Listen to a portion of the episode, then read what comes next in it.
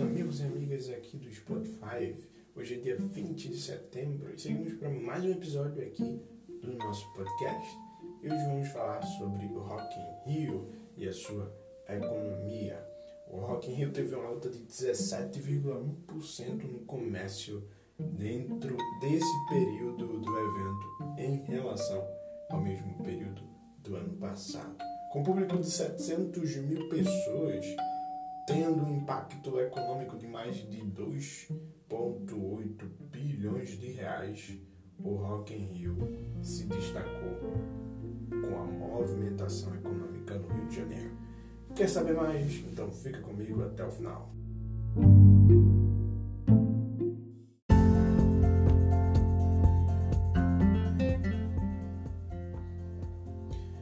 Pesquisas nos mostram, de acordo com a ICVA, que houve um crescimento de 17,1% em relação ao mesmo período do Rock in Rio no ano passado.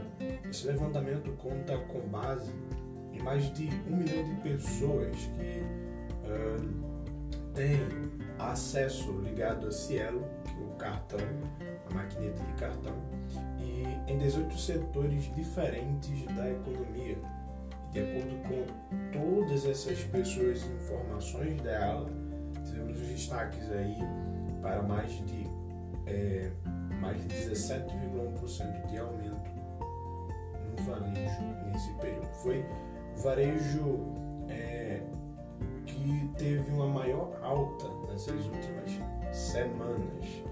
E o turismo e o transporte se destacaram com aumento de 58,8% nesses sete dias de evento.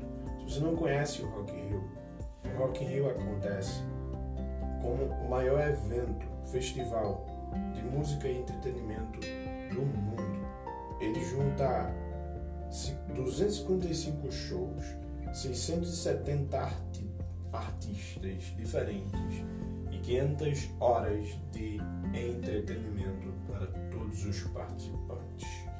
É o maior festival e não simplesmente porque é um festival, mas também porque conta com vários atrativos dentro do Parque Olímpico da Barra, a cidade do Rio de Janeiro, na verdade o Parque do Rio de Janeiro, que vira uma cidade ali naquele local, conhecida como a cidade do rock.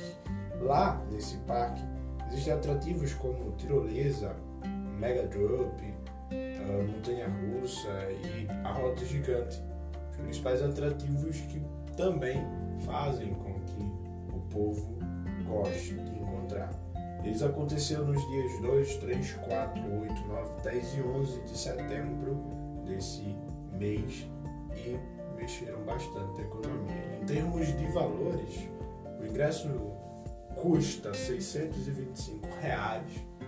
Você tem 700 mil pessoas é, pagando 625 reais, levando em consideração que existe a possibilidade das pessoas pagar meia entrada, né? estudantes, uh, pessoas acima de 61 anos e entre outros critérios, você pode multiplicar esses 700 mil por a meia entrada, que seria aí o mínimo de faturamento com ingressos que o Rock in Rio teria, para você ter ideia do quanto eles faturam, é, faturaram, né?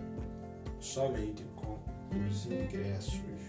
Foram no aspecto de varejo, de movimentação de mercado, para você ter ideia do movimento que houve dentro desse evento, foram mais, na verdade foram 91 mil pipocas vendidas, 30, é, 90 mil pizzas, pizzas 34,8 mil cachorros quentes, 59 mil copos de miojo, 32,1 mil porções de barras de batatas fritas, 5,8 mil é, pastéis, 42,1 mil é, espetinhos, 5,8 mil açaís, 212 mil hambúrgueres, 9,2 mil sanduíches e vários outros.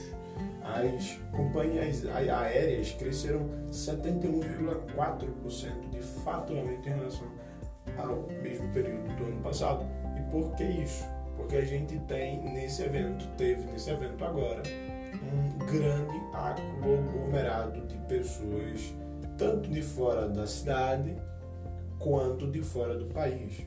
Dessas 700 mil pessoas, 10.800 pessoas vieram de 31 países diferentes. A recreação e lazer também tiveram um aumento de ganho de 44,9% e os bares e restaurantes 21,5% no seu faturamento. Principalmente os bares e restaurantes de alto padrão, com certo conforto, e nas cidades estratégicas, nos locais do parque, próximo ali ao Parque Olímpico. A gente também teve um grande destaque para o metrô Rio, que funcionou ininterruptamente, né? sem parar, sendo 168 horas seguidas, pegando 424 mil embarcações.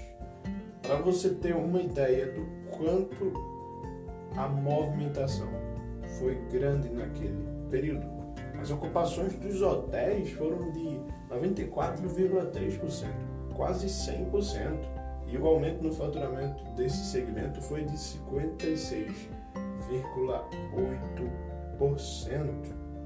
É, com isso, chegamos à conclusão nesse podcast de que o setor de evento, em especial o setor de evento musical que mexe com entretenimento, é um setor que fatura muito bem, principalmente quando tem uma organização bem feita como foi o Rock in Rio.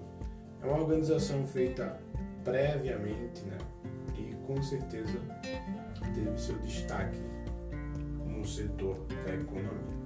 Principalmente porque ano passado o Brasil passou por um período passado e ano retrasado. Passou por um período de pandemia.